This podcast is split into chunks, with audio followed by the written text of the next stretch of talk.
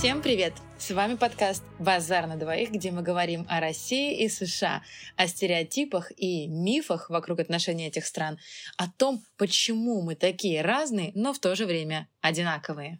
И с вами его ведущий культуролог Дмитрий Кузнецов и историк Анжела Гильке. Сегодня мы профессионально потрепимся о том, почему люди в Советском Союзе и России не мечтают. И обсудим, как в СССР грезили о космосе? Что такое американская мечта? Почему реклама определяет наши мечты? И как мечты об американских джинсах связаны со страхом заразиться ВИЧ? Об этом и о многом другом слушайте прямо сейчас в выпуске «Москва мечтам не верит».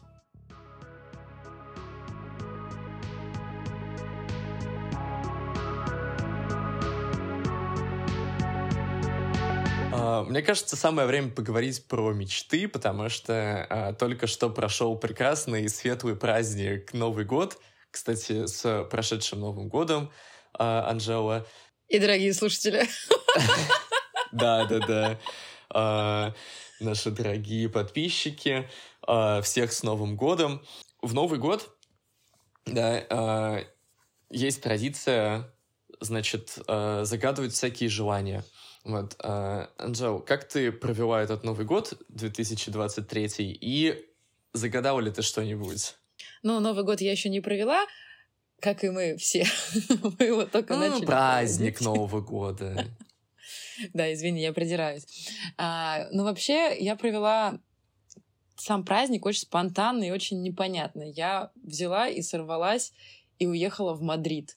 То есть тот момент, когда до Мадрида ехать примерно как до другого конца Москвы. Поэтому я решила, что почему бы и нет. И в один момент в 6 часов вечера написала друзьям в Мадриде со словами «Тут есть поезд на 8 вечера, давайте я приеду». Ну и, соответственно, в 10 вечера я была уже у них, а, и рано утром я уехала, потому что нужно было гулять с собакой. Вот, так что самую новогоднюю ночь я встретила в Мадриде. Ты, кстати, веришь в эту тему, что э, как Новый год встретишь, так его и проведешь? Ну, слушай, прошлый Новый год я встретила в каких-то непонятках в окружении огромного количества русских и турок на набережной Стамбула. Не знаю, в целом, мне кажется, моя жизнь так примерно и пошла в этом году, что я была постоянно в каких-то непонятках, непонятно где и почему, в окружении непонятных людей. Так что в целом почему бы и нет? А еще 1 сен... а, сентября, видишь, в моем голове Новый год начинается как до Петра, mm-hmm. 1 сентября. А, вот. Ну и плюс ко всему я все-таки училка, поэтому логично у меня Новый год 1 сентября. И еще все-таки вот в прошлом году я 1 января, с третьей попытки я смогла, а, познакомилась с кружком троцкистов в баре в Стамбуле, когда пила водку и читала книжку про городские легенды. В принципе, я до сих пор очень тоже странно знакомлюсь с людьми в этом году, поэтому, возможно, возможно, нехотя такое желание исполняется. То есть, может быть, тогда получается 23-й год у тебя будет э, годом э, спонтанности и э, принятия таких э, решительных э, шагов, да, решений. Да, главное спонтанно замуж не выйти. Хотя кто знает, если это приведет к получению постоянного места жительства. Господи, мне кажется, это какая-то супер хитрая рекламная интеграция, что типа мы об этом поговорим еще через пару выпусков. А вот когда я говорила, что я выхожу замуж, я имела в виду, что я обратилась в агентство, та-та-та, которые делают свадебные кольца. Нет, на самом деле я бы хотела сделать рекламную интеграцию с агентством, которое всю жизнь реклама висит на Невском проспекте рядом с универом. Да, мужик где этот. такой ужасный бородатый мужик, ой, пугусатый. Оно там до сих пор висит. Uh, мне кажется, это наш, uh, это наш карьерный план на 2023 год. Uh, да, договориться с этим мужиком на рекламу в подкасте. Но тем временем мы ушли куда-то вообще не туда. На деле мы хотим поговорить сегодня про мечты, потому что как-то в этом году мечтать очень тяжело было. И тем не менее, Новый год, праздник, все вокруг радовались, да, и во всех практически культурах, как мы выяснили, нужно загадывать желание. Mm-hmm. Вот, Дима, ты загадываешь желание на Новый год? Вот этот Новый год, например, ты праздновал, ты загадывал? Uh, ну, я не загадывал это прямо в традиционном таком uh, ключе, да, вот как... Ну, вот тоже, кстати, мы об этом разговаривали, ты сказала, что это вообще никто не делает, потом выяснилось, что делает дофига людей, между прочим. Uh, когда что ты это не делаю бумажку, только я, видимо, да. Да. Когда, да, ты пьешь желание, потом жжешь эту бумажку, кидаешь в шампанское, пьешь шампанское с э, пеплом. Собственно, почему еще, мне кажется, на 12 вот это на куранты нельзя никогда наливать хорошее шампанское, потому что... Я вот только хотела сказать, что это перевод продукта, на мой взгляд. Угу. Да-да-да. В Майет Шандон покидать вот эту жженую бумагу всегда ну, приятно. Ну, Майет Шандон говняное шампанское, извините. Вот, вот, вот сейчас все из э, Вологды отписались от нас. Э, короче, э, вот так я загадывать желание не загадывал в этом году. Я, слушай, мне кажется, я, я что-то, А когда-нибудь, а ты когда-нибудь это делал? Да, да, я сжег бумагу, вот. А в этом году, мне кажется, я не помню, что я заказал, честно. То есть тут даже не вот эта тема про то, что если ты расскажешь, что ты загадал, то оно не сбудется, а просто так получилось, что я в этот Новый год как-то неожиданно для себя очень сильно нафигарился. И я правда не помню примерно половину того, что я делал в новогоднюю ночь, а, что, возможно, и к лучшему. А, Слушай, а я вот вообще была трезвой. Ну, и ты поэтому помнишь, и, что и... ты загадала. Я ничего не загадывала. Я уже ни на что не надеюсь и ничего не жду.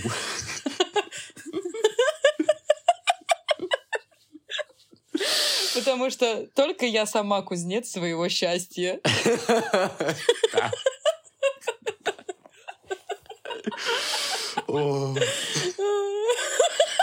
Разговоры людей за 45 просто. Не, ко мне просто друг приехал, приезжал, и он на протяжении всей недели сыпал афоризмами. И, видимо, я заразилась. Кузнец своего счастья хорошая. Uh, еще мечтать не вредно, вредно не мечтать, вот еще люди говорят. Uh, я знаю, ты мне да. говорила, что в Испании есть uh, другая традиция, связанная с загадыванием желаний на Новый год. Да, там тоже надо есть, но благо не пепел. Ага. Все-таки как-то здесь люди полояльнее к себе относятся, чем в России матушки. Здесь нужно есть виноград. Для меня на самом деле это не лояльный. Я лучше пепел сожру, чем виноград. А, потому что не люблю виноград. А вот подруги, они, собственно, это делали. Там продаются в Испании повсеместно везде такие наборчики из винограда, чтобы если тебе не покупать целую там пачку винограда, покупаешь только 12 штук по цене пачки, естественно. Очень удобно. Вот.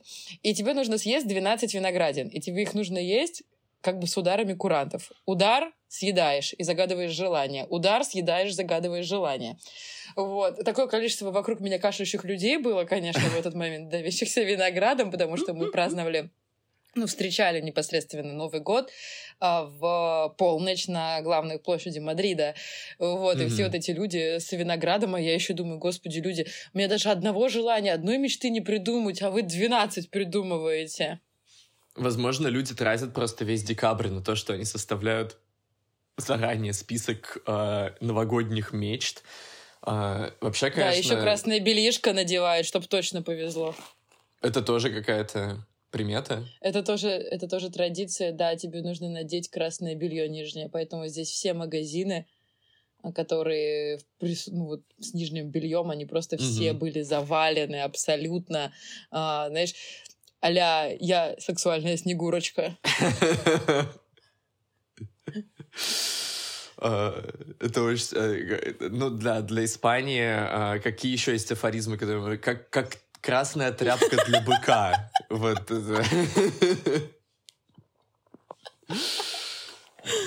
а, да, для новогоднего явно быка какого-нибудь. Ну вот, кстати, я думал, да, потому что все-таки у нас подкаст как бы про Россию и Америку, да, и в, в разных их, э, да, версиях. А, я думал, пытался как-то даже выяснять, есть ли у американцев какая-то традиция, связанная с новогодними желаниями. А, ничего особенного у них нет. Но и вообще тут как бы сам Новый год такой не очень популярный праздник, поэтому э, логично, что и никаких новогодних традиций вокруг него особенно не сложилось. Но это не значит, что американцы не умеют мечтать. Э, мечтать американцы умеют еще как. И, э... и такое чувство, что даже лучше, чем жители Советского Союза и современной России. Да, по крайней мере, это какие-то более э, достижимые мечты, что ли, э, да, какие-то менее нереальные. Вообще, э, да, ну как-то мы так ходим вокруг да около. Э, все, мне кажется, знают, что, да, есть такое понятие американская мечта. Вот. И э, меня всегда очень интересовало, что как же так получилось, что все знают, что такое американская мечта, а у каких-то других стран никаких национальных мечт как будто бы и нет, да, ну то есть что такое испанская мечта, французская мечта, русская мечта, да, нет такого. А вот американскую мечту себе как-то все представляют. Как думаешь, почему так вышло? Мне на самом деле кажется, то, что это все связано исключительно с американским феноменом, о котором мы говорим на протяжении всего э, нашего растянувшегося сезона. Потому что Америка это хотела сказать удивительная страна, но потом подумала, что это не совсем правильное будет э, определение. А, это странное место, а, ага. которое возникло непонятно из чего, непонятно как, и вообще, в принципе, его, ее изначальное да, существование как независимого государства — это феномен. Угу. Слишком, слишком быстро, э, слишком резко, с первой конституцией в мире, и потом вдруг внезапно такой гигант за такое короткое количество лет. Потому что сколько лет понадобилось Великобритании, и где она сейчас? Она не мировой лидер, да, как была когда-то. А вот mm-hmm. у Штатов это все так получилось. И с каким-то вот таким достигаторством, мне кажется, которое присуще Америке как таковой, в этом, в том числе как бы американский феномен, он на этом и строится, да, на таком достигаторстве, а, на успехе. И формируется mm-hmm. американская мечта. То, что вот если мы захотим, мы можем все. Да. И значит, мечтать мы будем тоже глобально. Uh, я только хотел сказать, что даже в языке у нас до сих пор, мне кажется, есть какие-то отголоски вот этого, не знаю, uh, вот американцы очень любят выражение dream big. Да, как бы вот mm-hmm. если мечтаешь, сразу мечтай уже о большом, о чем-то значительном. Ровно вот то, о чем ты говоришь. Ну и то же самое с uh, dream, это и сон одновременно, и мечта в, ну, то есть ты говоришь сам, я мечтал об этом, это же будет I dream about something. Uh-huh, uh-huh, uh-huh. И я во сне это видел, то же uh-huh. самое.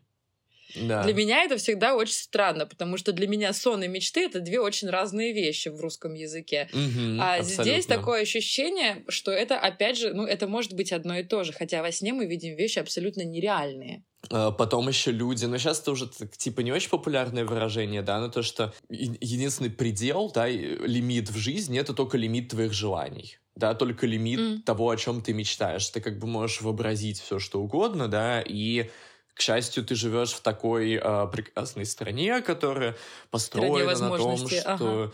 Да, мы любим личную инициативу и так далее, что как бы ты можешь все это притворить в жизнь. И вот опять же в противовес, даже вот то, что мы с тобой сейчас говорим про языки, а, разницу, ведь язык, он отражает сознание, на самом деле, на мой взгляд, очень сильно. Mm-hmm. И у нас вот инициатива наказуема, есть выражение, зато мечтать не вредно. Или э, вот это вечное, то, что семь раз отмеря, там один раз отрежь. А, а, ну ладно, это из другой оперы. А вот про синицу вспомнила. Я вечно путаю, кто там где должен быть. Кто в небе, кто в руках. Лучше синица в руках, чем журавль в небе. Ну, как ты будешь журавля держать? Подожди. Я, честно, птиц никак не буду держать. Я их постараюсь обойти стороной. Uh-huh. Вот. Э, ну, это мои личные фобии. Вот. Но опять же, да, то есть как бы вот оно. То есть mm-hmm. зачем стремиться к чему-то большему, если можно довольствоваться вот тем небольшим, что есть? А, в русской, да, российской, там, неважно, русскоязычной какой-то культуре с мечтами, правда, вот э, мечты всегда помещаются в такой контекст, что, во-первых, не стоит ожидать слишком многого, да, и нужно как-то соизмерять свои желания, чтобы потом не было э, обидно э, и больно. А, да, еще вот это «готовься к худшему», «надейся на, надейся на лучшее», «готовься к худшему», что-то такое. Да, или наоборот тоже на самом деле работает. Типа... Готовься к лучшему, надейся на худшее. Кто знает. Ну, в общем, да, какая-то вечная история с принижением желаний. При этом еще можно сказать, конечно, что в контексте каких-то обиходных выражений, да, вот в США вообще в англоязычной культуре uh, очень популярна вот это вот uh, dream job, да, типа работа мечты. Вот. Uh-huh. А, у нас, мне кажется, не так любят говорить именно про какую-то работу мечты или вот как-то, не знаю, карьера мечты, там что-то такое, да люди как-то не очень мечтают именно, да, о работе, вот, а, что, ну, тоже на самом деле показывает, насколько американская культура такая очень а, немножко карьера а, ориентированная, да, что как бы, ну, о чем, и о том, что вообще эти мечты, они такие как бы более, а, они большие, с одной стороны, с другой стороны, более практичные, Типа ты вот мечтаешь о какой-то лучшей работе, да? А, вообще, о чем еще? Доме, ну, вот так... машине, угу. поездки куда-то. К какому-то представлению входит в понятие американской мечты. Вот что ты себе представляешь? Ой, в моей голове американская мечта — это 50-е годы. Ага. Вот, э, когда у всех должен быть дом, естественно, свой в пригороде в каком-нибудь, а не ужасная квартира в Хрущевке. Mm-hmm. А, вот, должна быть обязательно машина, желательно две на семью. А, и вот это вот, знаешь, семья с картинки. Мама, папа, несколько детей а, где-нибудь в Лос-Анджелесе. А, желательно, чтобы дом был там с участком, вот это вот все и, конечно, куча техники. Вот. Mm-hmm. Но у меня искаженное, меня сложно с этим как бы... Мне сложно понять, какая там у людей сейчас может быть мечта, а вот э, с точки зрения ну, какого-то исторического контекста опять, мне вот кажется, mm-hmm. что вот мечта американская — это вот то самое. Ну, опять же, в 50-е годы просто, мне кажется, примерно она и стала популярной, эта история про американскую мечту просто. Mm-hmm. И вот поэтому как-то у меня ассоциация с этим.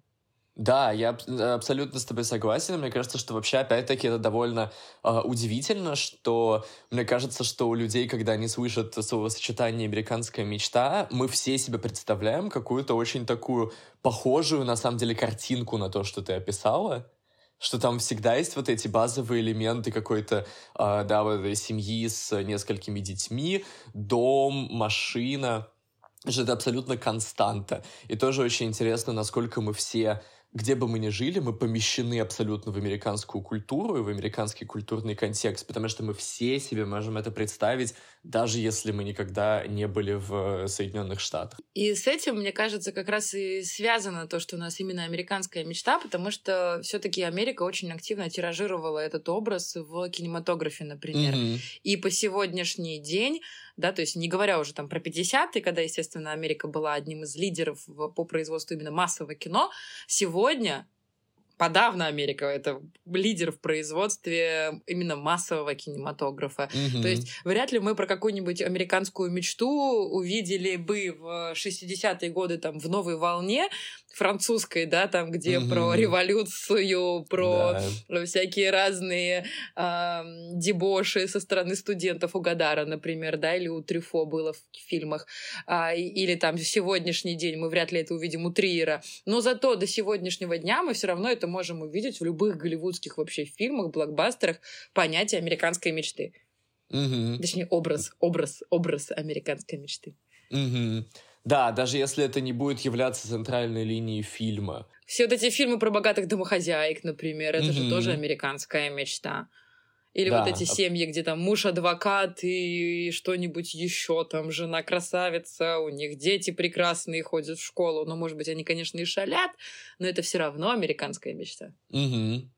Да, да, да. И э, даже если в кино, например, э, да, иногда еще такой идиллический образ, он может использоваться или ностальгически, да, такой как бы потерянный рай, что как бы мы на это смотрим и понимаем, что этого уже не существует, да, или очень часто в, ну вот фильмах типа там «Американская красота», да, используется вот этот образ для того, чтобы показать, что, а на самом деле за как бы такой оболочкой вот этой американской мечты скрываются тоже там омоты полные демонов, да, и что на самом деле все не так идеально, но так или иначе, даже когда этот образ э, подвергается какой-то переоценке, все равно этот образ держится за норму, да, потому что иначе эта переоценка не имела бы смысла, если бы он не был э, нормативным. Ну и то же самое, что сегодня тоже в этот образ э, американской мечты вписывают современную повестку.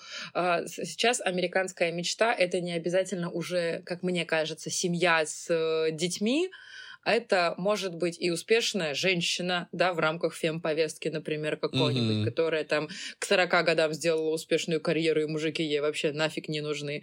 Это mm-hmm. могут быть э, и представители э, сексуальных меньшинств тоже, да, в этой американской мечту включены. То есть mm-hmm. вот уходит такая традиционная, да, часть этой э, мечты, образа, но тем не менее все равно все остается то же самое. Это все равно про успешный успех, так или иначе. Да, да, да. Да, это карьера и то, что... Э, ну, это потому что в первую очередь, да, мне кажется, американская мечта появилась э, как, да, консюмеристская чер- э, мечта. То есть это как бы про потребление, про блага, которые ты можешь получить, а не обязательно про какие-то ценности к которым ты стремишься или которые ты имеешь, да, что, условно говоря, э, дом в пригороде и машина — это то, что может быть потенциально у людей с разной сексуальной ориентацией, с разным цветом кожи и так далее, и так далее, да. Что как бы это мечта, которая не зависит от политических, идеологических, философских э, убеждений самого человека. Да, и в этом плане, опять же, вот они тоже все кузнецы своего счастья, потому что ты должен трудиться, работать, и вот тогда ты это все получишь. Ну или просто иметь богатых родителей. Uh, да, что э, выйти за... Вот, кстати, хорошо выйти замуж или жениться, это тоже вполне себе американская мечта.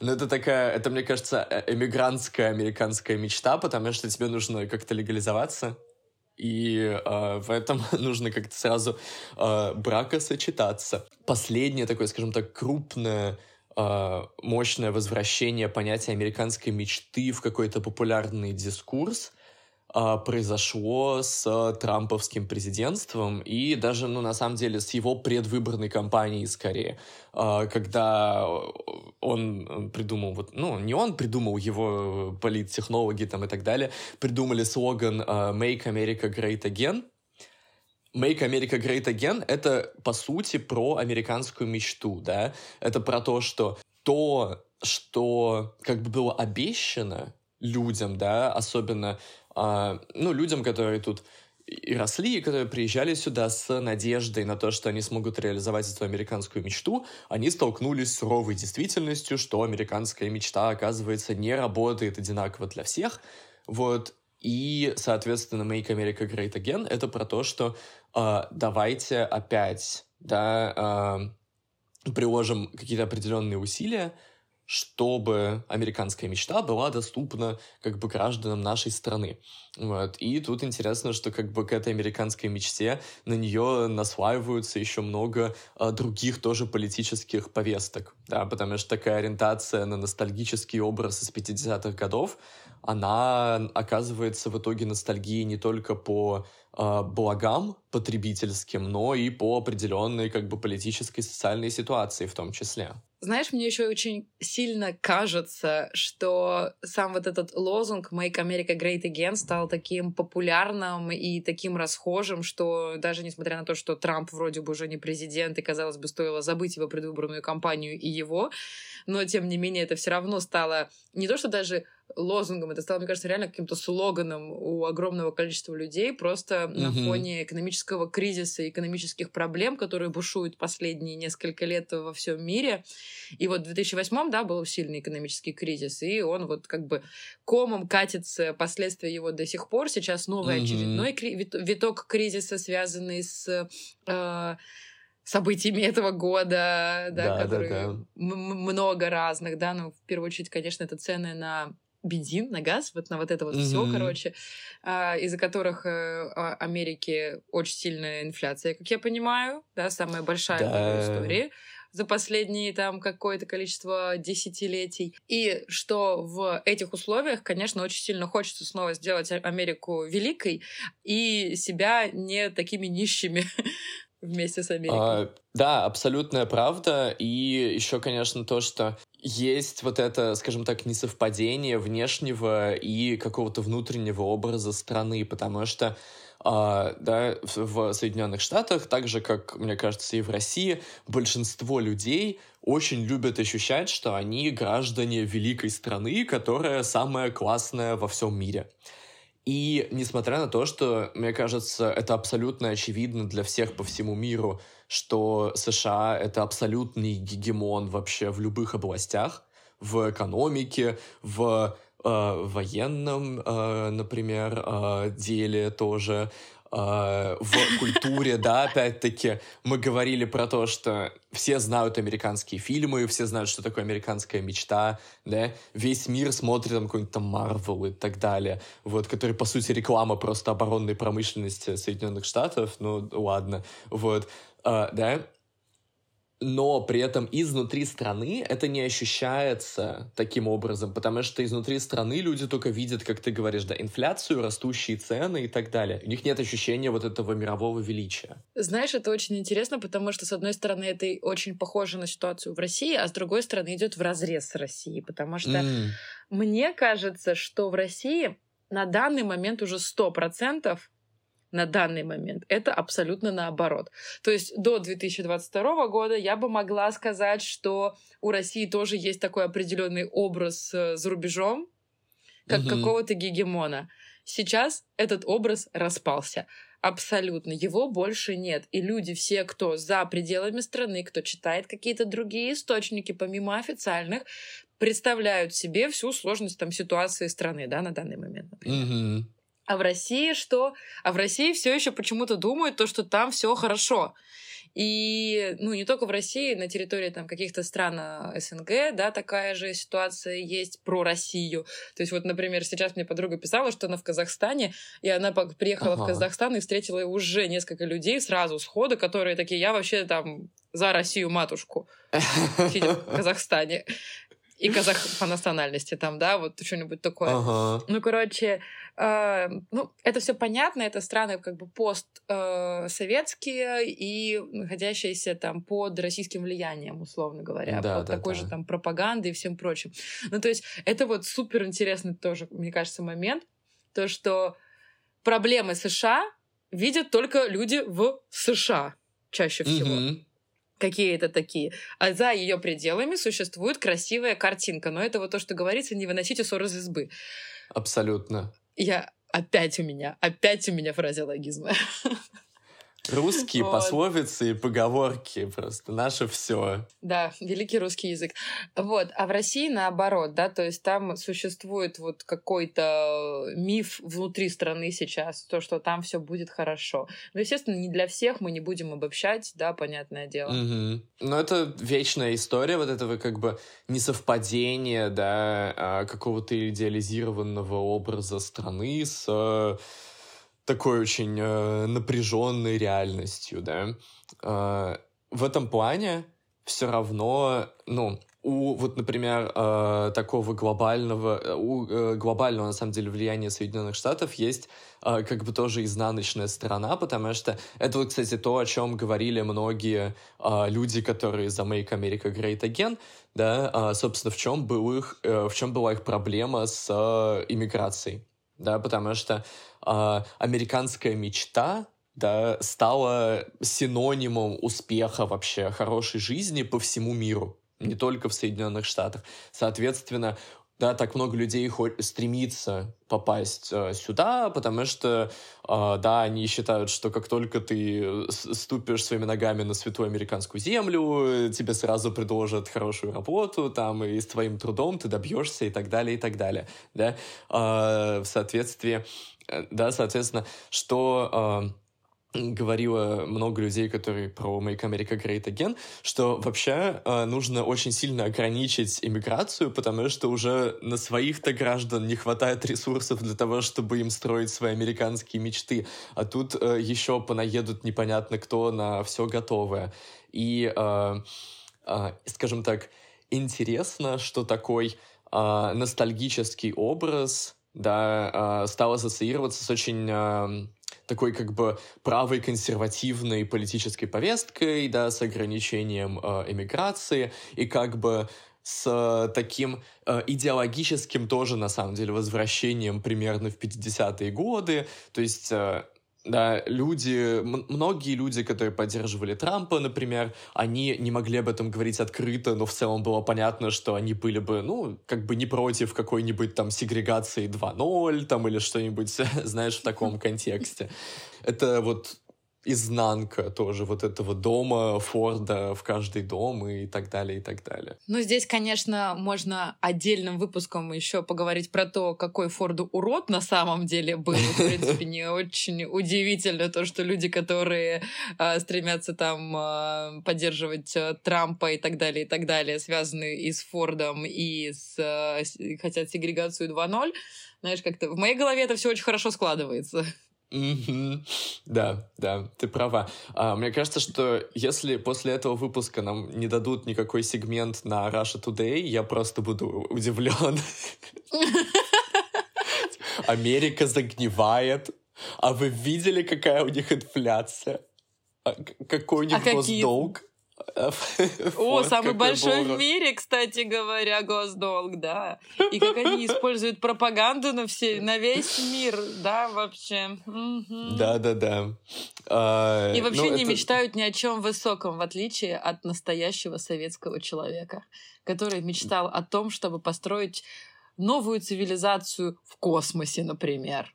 Освоить космос. Вот это великая мечта. Типа похер, что тебе жрать нечего, и у тебя только консервы, но зато ты мечтаешь о том, чтобы космос освоить или коммунизм mm-hmm. построить во всем мире, чтобы все равны были и всех были только консервы.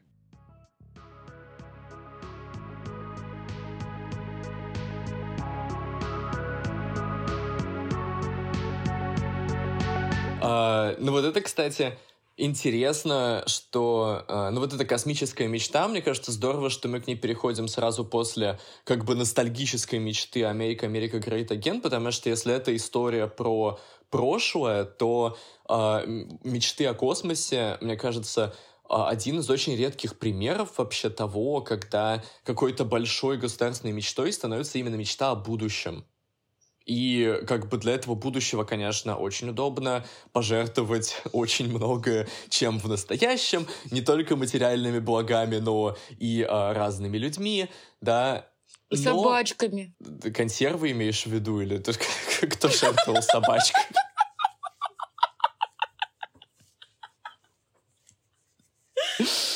Нет, всяких предшественниц белок и стрелок. А, ну, да, да, да. А, да, но это как бы, да, такое, что вот цель оправдывает средства. А, Ой, ну это же вечная Вообще... идеология России, то, что по барабану как, главное куда и угу, что получим. Угу. Да, что это... Ну, это какая-то такая это христианская тоже история про то, что... Эм... Ну, скорее православная. Да. Потому что американцы что же христиане, только там протестанты в основном. А протестанты что должны делать? Молиться и трудиться. Угу. Да, да, да, да, да, ты права, что это. А у нас просто мирно страдать. Угу. В православии да, мирно страдать бы... и надеяться на великое будущее загробное. Да, что настоящая ценность твоей жизни, она на самом деле актуализируется только уже в каком-то другом мире. Что как бы это не должно да. случиться сейчас, да ну вот а, мечты, да, а, о космосе, да, о полетах в космос, это только один вариант таких как бы утопических мечт. Э, просто здесь ты сказал, что мы переходим к мечте о космосе в противовес, да, а мечты там Америки Great Again, как будто вот одна ностальгическая, а другая о будущем. Мне, честно говоря, кажется еще, что космос сегодня это уже тоже ностальгия. Угу, угу, да. Потому что столько лет прошло, ни в какой космос никто не улетел и не улетит, скорее всего, mm-hmm. уже. Да. И сейчас очень еще интересно, что космическую мечту возрождает как раз Америка. С да, их вот этими смысле. полетами туристами, с программами Илона Маска, запусками, потому что сейчас опять какой-то хайп поднимается вокруг космической темы.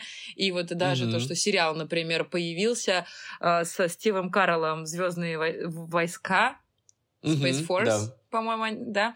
Классный mm-hmm. сериал, вообще, кстати, рекомендую посмотреть. Вот. Да. А, и он тоже про космос, да, вот про будущее опять вдруг, внезапно. Я соглашусь с тобой, да. Мне кажется, что космическая мечта в США сейчас все равно как бы э, новый виток действительно ее популярности, да, но в таком тоже очень американском ключе, что как бы космос как э, тоже какой-то товар, который мы можем определенным образом потреблять. Типа космос — это туризм, да, или космос — это э, энергия, да что мы будем э, там строить какие-то э, заводы на Луне и типа таким образом будем получать новые ресурсы. Я вот уже вспомнила фильм «Космические войска», про космос, да, который сейчас вышел.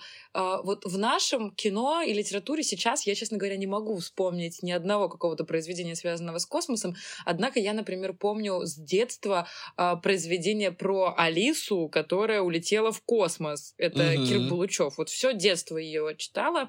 И ведь как раз, что Кир Булучев, что Стругацкие, они становятся оба очень популярными как раз вот после а, Гагарина и всех прочих товарищей, mm-hmm которые были, э, конечно, звездами на уровне планеты Земля. Я, ну, я испытываю какие-то, несмотря на то, что мы совсем не то поколение, да, но мне кажется, мы все равно смотрели это в детстве.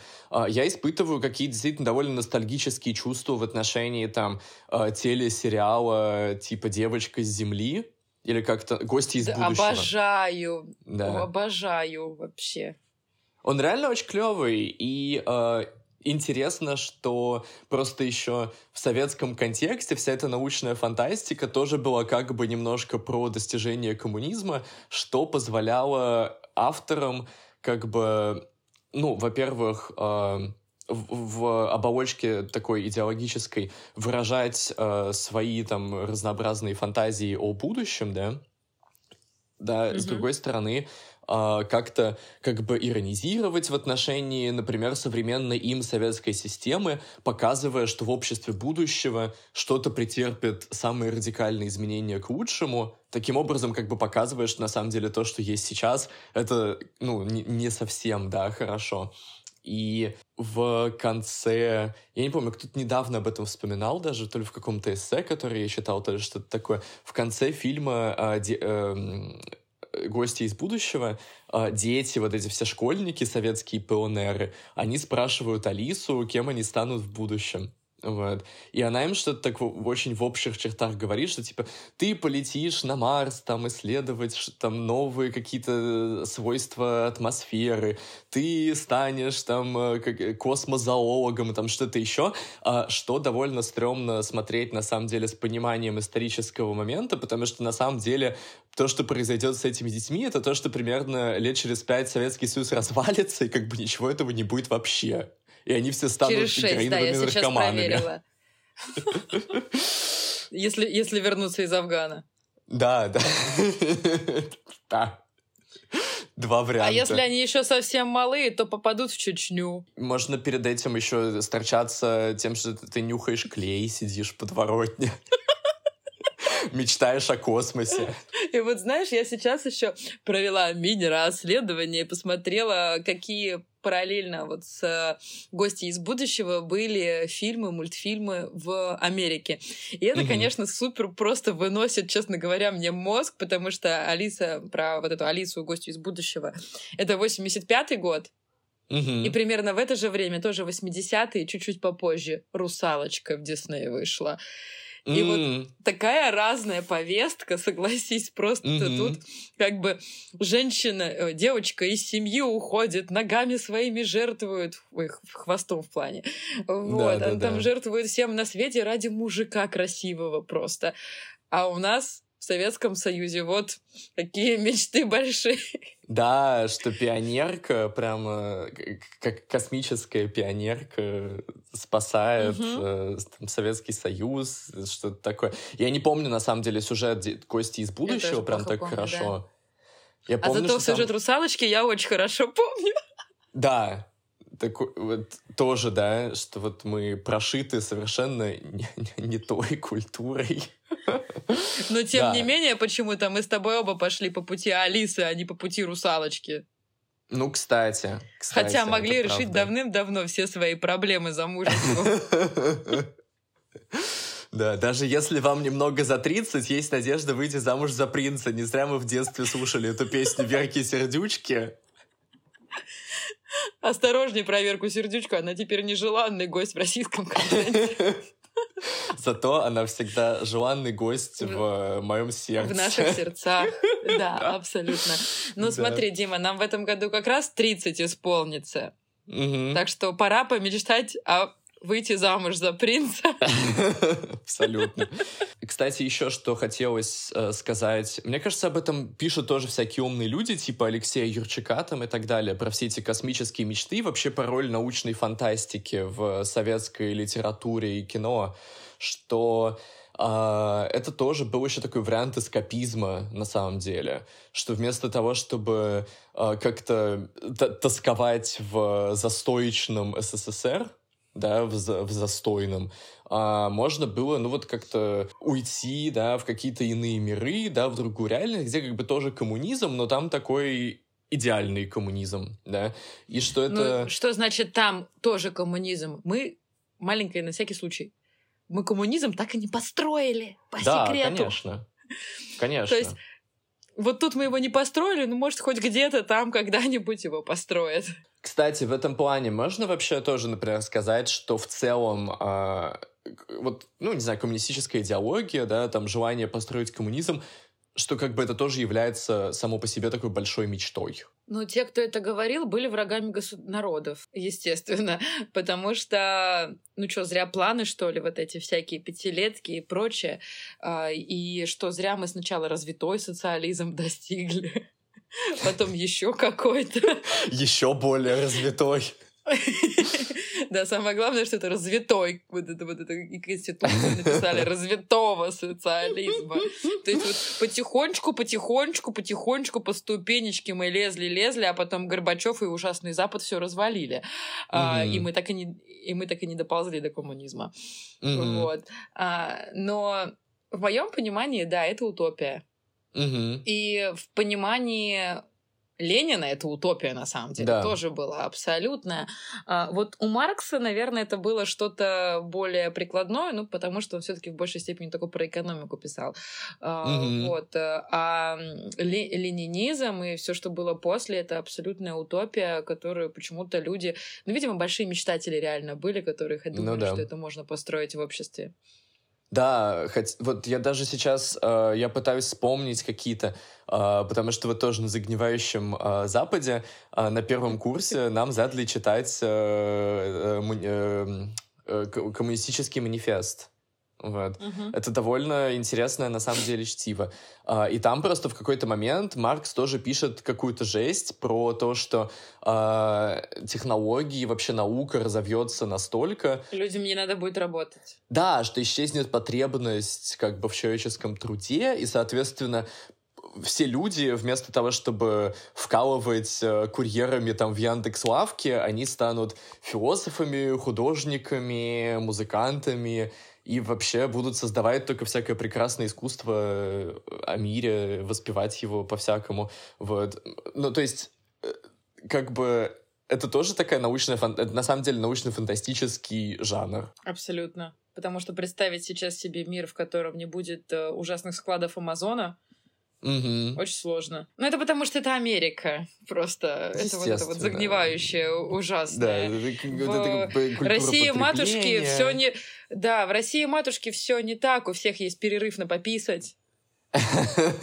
Ну, хотя, когда я была учителем, у меня его не было. Ну, это тоже когда-то какой-то умный человек сказал, не помню кто, что, типа, нам проще представить конец света, чем конец капитализма что как бы есть очень много, например, э, фильмов, да, про конец света именно в планетарном э, масштабе. Прилетает метеорит. Как назывался вот этот последний фильм какой-то про конец света, очень популярный? Я тоже пыталась его... Я тоже пыталась... Don't Look Up. Да-да-да, вот там, где это Сойка-пересмешница и, и Леонардо Ди Каприо. С Ди Каприо и с э, Мэрил Стрип. А, вот, и там же тоже как бы это какая-то климатическая, космическая катастрофа, вот, а, и что очень много фильмов про конец света, но очень мало фильмов, которые бы, например, а, в каком-то которая бы, например, научная фантастика, которая бы воображала другой политический строй да, или там другой экономический строй, что и как бы поэтому э, люди говорят, что проще вообразить конец света, чем как бы конец того политического режима, внутри которого мы существуем. Мы с тобой сейчас все говорим, то, что вот в Советском Союзе все мечты были о чем-то высоком и несбыточном, типа коммунизма, угу. типа освоения космоса и так далее, и так далее, и так далее. Но все-таки когда-то в России мечтали о чем-то приземленном и простом. Например, Гоголь. Вот так внезапно на сто лет назад. Да, а, давайте. Гоголь, да, в множестве своих произведений ставил своих героев в очень тяжелой ситуации, так скажем, да. Да и жизнь в целом была не очень проста. Да. Э, просто краткий анализ Гоголя. А, вот. Ну, да, но это правда. Это правда, вот эта история про маленького человека, угу. который бедный, несчастный, и у него нет пальто. Угу. Собственно, я про шинель. О чем он мечтал? Он мечтал просто о теплой одежде, по факту. Да которую очень сильно хотелось получить, и это было главной мечтой. А, в этом плане потом это, мне кажется, это Ахматова сказала про Шинель, что, что про то, что вообще не понимаю смысл Шинели, зачем мне сопереживать этому Акакию Акакиевичу, что у него нет шинели на зиму. Я вот в одном пальто уже 10 лет хожу, и не жалуюсь на это. Судя по всему, именно с того момента продовольственная корзина потребительская в России и так и не изменилась, потому что если на нее посмотреть, то там одно пальто на 10 лет. И вот здесь могу еще хочу вот очень поделиться личной историей, которая связана с э, моей семьей. И помню, что я так ревела потом, когда ее узнала, мне было так грустно и обидно за свою маму. Боже. Э, да, звучит очень не очень. Mm-hmm. А, вот. В общем, как Акакий Акакиевич мечтал о Шинели и потом ее потерял. Что, что с ней стало, я не помню, кстати. Да, мне кажется, его что его обокрали на улице. Вот так же произошло и с моей мамой, когда она была маленьким mm. ребенком в Советском Союзе.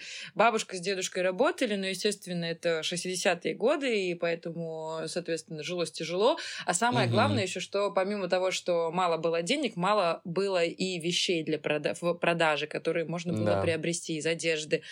И вот в один прекрасный момент бабушка с мамой поехали покупать маме куртку. Маме лет 12-13, ну то есть вот как раз такой еще возраст, когда девочки начинают расти, хочется mm-hmm. принарядиться, всякое такое. И вот они копили деньги на куртку. Mm-hmm. И бабушку обокрали в, трамвае. И они приехали, они выбирают куртку, они ее выбрали, бабушка лезет в сумку, кошелька нет. Mm-hmm. А они ехали в ДЛТ, в центр города, с академической, с окраины. Ну, да. И у них даже не было денег потом на то, чтобы доехать домой. О, Господи.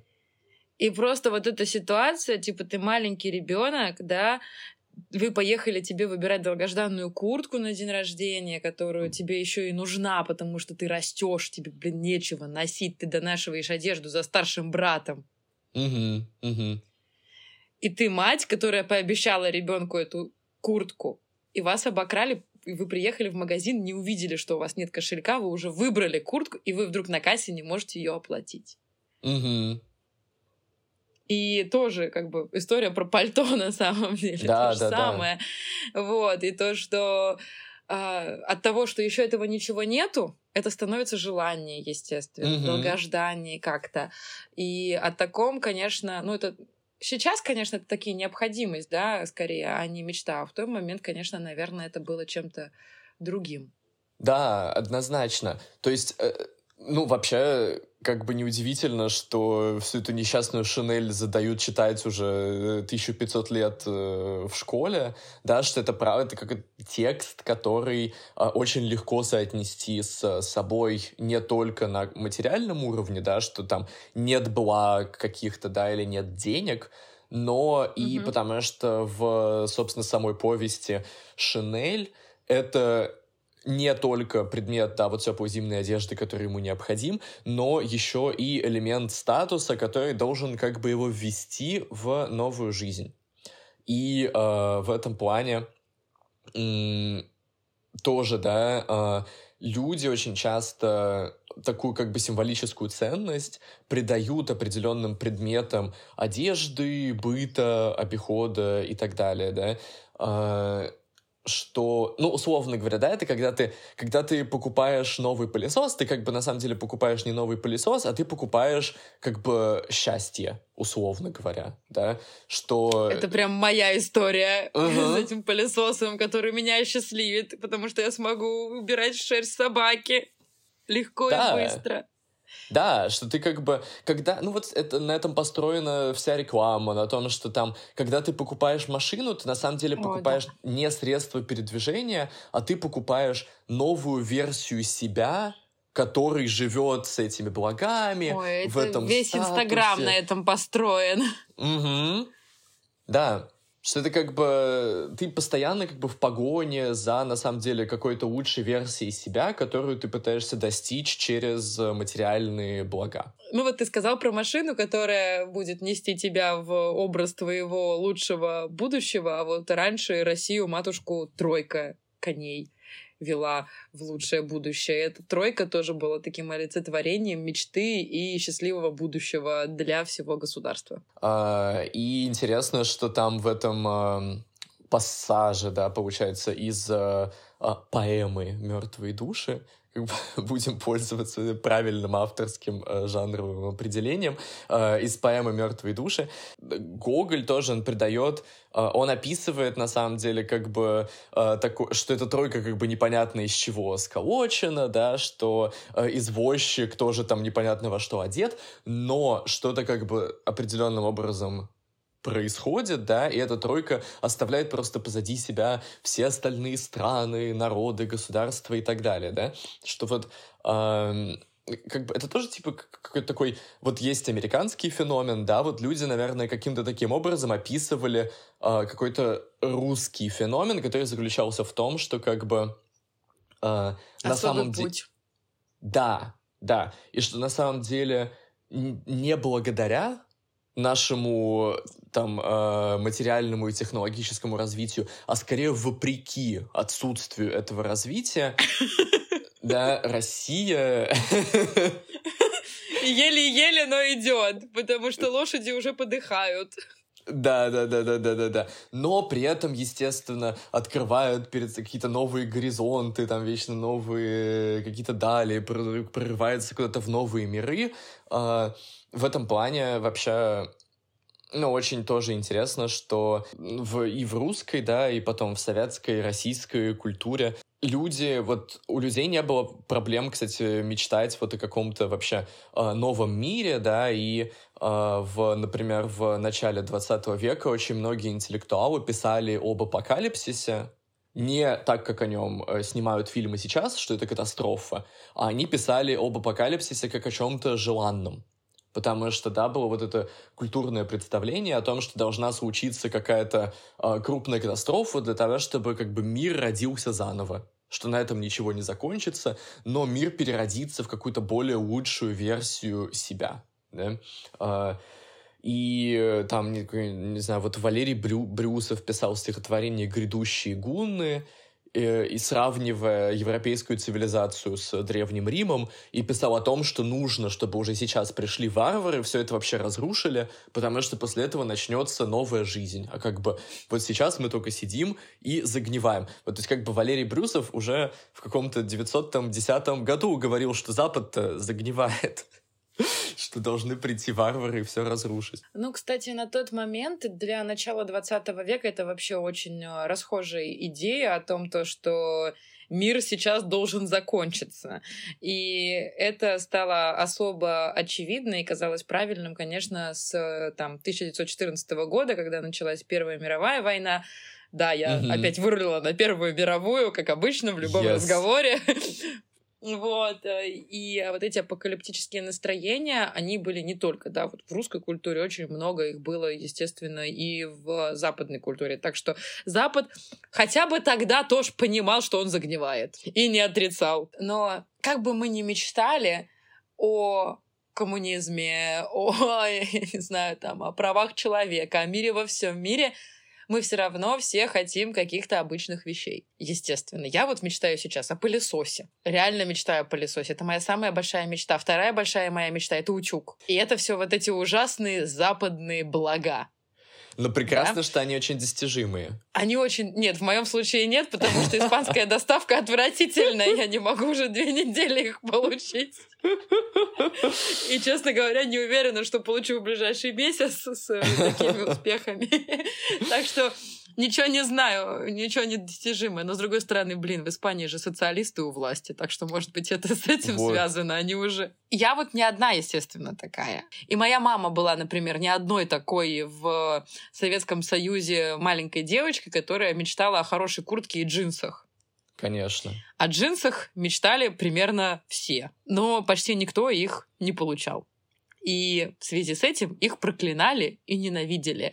И как вот мы знаем про прекрасные там городские легенды. В каком-то, кстати, выпуске в самом начале нашего сезона мы рассказывали тоже про эти городские легенды разные. И вот одна да. из легенд, которая как ага. раз тоже вот показывает вот эту разницу мечтаний. То, что ты мечтаешь об этих западных благах, но проклинаешь их, если их не получаешь. И отсюда вот эта городская легенда про то, что все джинсы, которые есть в Советском Союзе, которые привезли Запада, заражены ВИЧ. Угу. Да, и вот да, если да. ты их наденешь, ты будешь вот болен вот этой ужасной американской болезнью. В этом плане тоже, на самом деле, э, вот эти все какие-то советские, русские, российские мечты отличаются от американских, потому что американская мечта — это то, о чем реально мечтают сами люди. Все, о чем мы говорили в плане э, России и Советского Союза, это э, что-то, что, конечно, наверное, получало отражение там в фантазиях отдельных людей тоже, но в целом это были именно такие, как бы, мечта как э, госплан, да, что вот мы все мечтаем там об этом, да, что это какой-то э, такой э, идеал, который так или иначе все равно спускается сверху. Да? Мне кажется, что еще в, э, в нулевых в России складывается такая более э, консюмеристская мечта, когда все, ну, уже не о джинсах начинают мечтать, а типа о, о евро-двушке и о евроремонте. И вообще евроремонт становится и таким, в Турцию. как бы... И съездить в отпуск в Турцию, в Шарм-эль-Шейх в 5 звезд, все включено. Вот ты помнишь, э, были ли у тебя какие-то такие а, да, вот как, как ну, ребенок и уже потом как тинейджер, о чем ты мечтала? Ой, слушай, ну опять же, возможно, это будет очень... Я плохой пример, потому что я всегда хотела... Ну хотя, блин, что я вру? Обычный пример. А, я тоже хотела евродвушку. Условно. Но в плане того, что мы достаточно бедно жили, ну, я бы сказала, даже очень бедно жили, и у меня никогда не было своей комнаты. У меня да. был раскладной диван, всю жизнь раскладное кресло до того момента, пока я не съехала от родителей, и у меня никогда не было своей комнаты. У меня был стол, и в него упирался мой диван, не диван-кровать, а кресло-кровать даже. Mm-hmm, То есть это да. даже не кровать. Поэтому, когда я съехала, самым важным для меня было, чтобы у меня была именно кровать, а не раскладное кресло, и свой отдельный рабочий стол. А для меня до сих пор это две очень важные вещи, чтобы была вот кровать и рабочий стол. Да, вообще какая-то, ну потому что это тоже, да, это не просто предметы, а это вообще какое-то понимание личного пространства.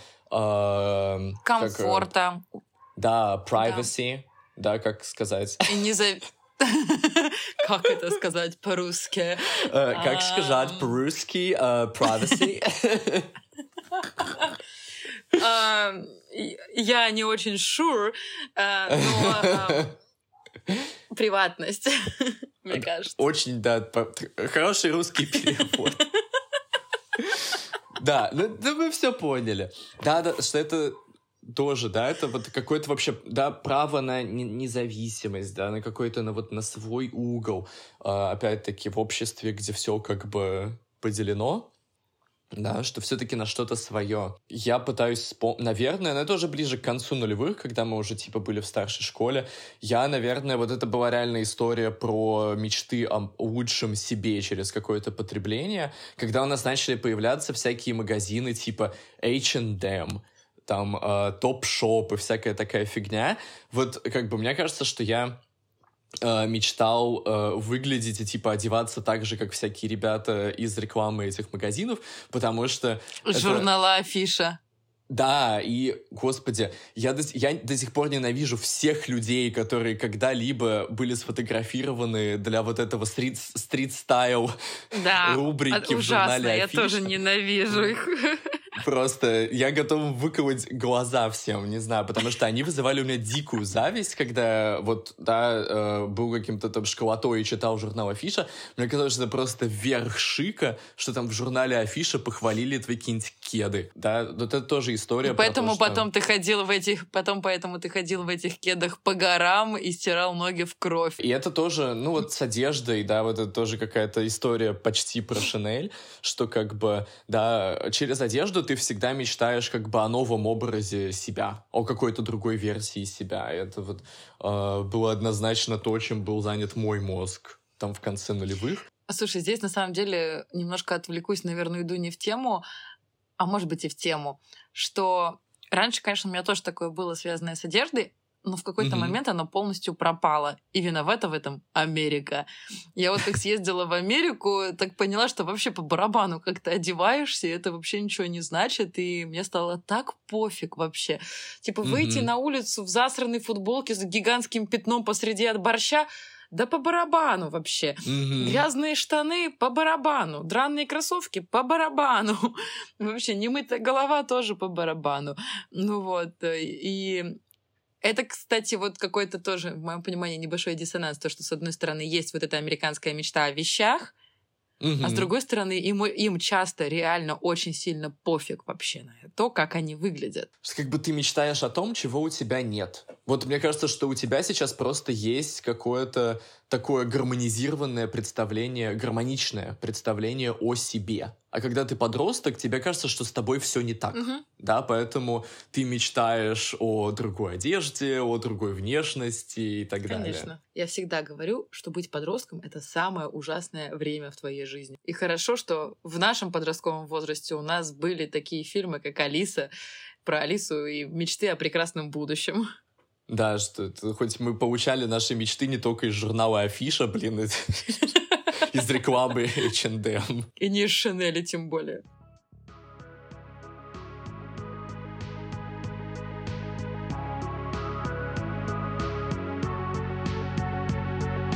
Вообще, очень странно мы с тобой, конечно, Дима, поступили, потому что последний выпуск нашего первого сезона нашего подкаста мы решили выпустить в начале Нового года. Обычно все люди подводят итоги в декабре, а мы решили это сделать в январе и завершить сезон в январе. Вот. Ну, как вышло. Сумбурному году сумбурные итоги. Надеюсь и мечтаю лично я, что в новом 2023 году мы продолжим записывать подкаст, и наши темы будут вам так же интересны, как все предыдущие. Я поддерживаю эту мечту. Ты вот знаешь, как там... А, я не мечтаю о работе, да, но я мечтаю о том, что мы будем продолжать дальше работать над нашим подкастом. И да, оставайтесь э, на связи, дорогие наши слушатели, потому что мы... Вообще, у нас были какие-то потрясающие идеи, связанные с тем, что мы хотели отвечать на ваши замечательные вопросы. И я думаю, что подробнее об этом мы еще напишем миллион тысяч раз в нашем инстаграме. Но вообще ты помимо... обманываешь? Раза три мы напишем. Да, запустим две сторис в два утра. Кто посмотрит, тот посмотрит. Вообще, да, прежде чем мы как-то завершим э, этот сезон, я хотел тебя спросить, что, вот типа, что тебе, да, э, запомнилось больше всего из э, э, того, как мы делали эти 15 аж выпусков? Мне запомнилось, что мы постоянно ржали. Да.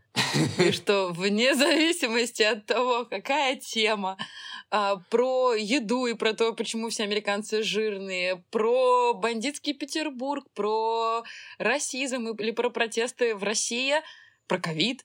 Неважно, мы все время ржали.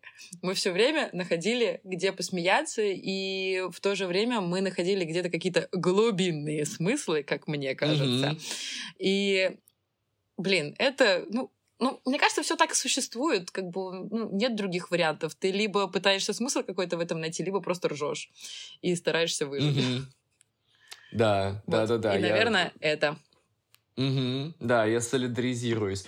И то, что, ну, вообще, да, мне реально это все давало какой-то даже ментальный комфорт. Да, действительно, этот подкаст э, мне запомнился, наверное, эти... наверное, мне он э, больше всего, вот этот сезон, запомнился тем, что мы его придумали как бы вообще ну, то есть мы его придумывали очень подробно, да, но сама идея у нас появилась просто вообще ни из чего, да, и что как бы э, мы так решительно решили начать это делать, и что все как бы так и, и записали пошло, первый и выпуск буквально через день или через два, и очень быстро нашли, придумали обложку, нашли музыку. В общем, не надо бояться что-то начинать, можно сказать так. Вот. И я надеюсь, что мы точно так же быстренько как-нибудь начнем и второй сезон.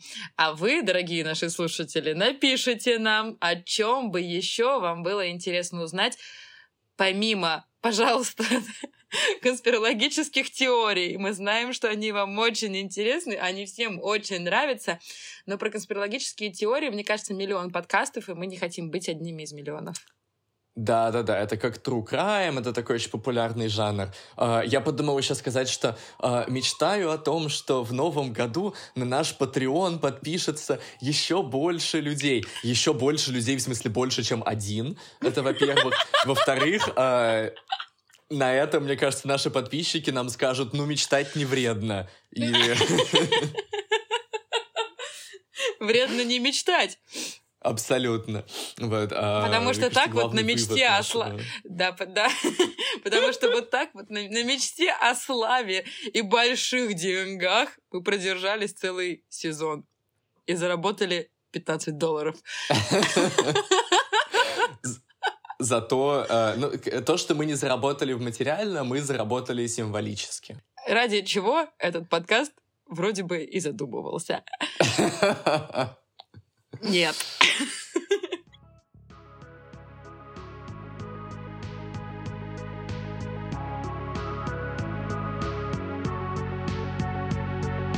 В завершении хочется сказать, что мы надеемся, что вы вместе с нами продолжите ломать все вот эти ужасные стереотипы и мифы вокруг и России, и Соединенных Штатов, да и вообще, в принципе, всего мира. И завершая сегодняшний выпуск, хочется сказать, что вы будете продолжать мечтать, несмотря ни на что, несмотря на то, что естественно, у многих дела и жизни пошли совсем не так в этом году, как бы хотелось, но мечтать о чем-то нужно. Я абсолютно вообще хотел сказать точно то же самое, поэтому теперь не знаю, что сказать. Но э, вот был э, этот фильм, который мы вспомнили, пока мы готовили этот выпуск, «Куда приводят мечты». Вот, э, наверное, я мечтаю и вообще хочу пожелать того, чтобы э, наши мечты приводили нас только к самым э, желанным и удивительным э, местам, локациям и результатам. С вами все эти 15 выпусков были мы, Анжела Гильке и Дмитрий Кузнецов. Всем пока-пока. Пока-пока.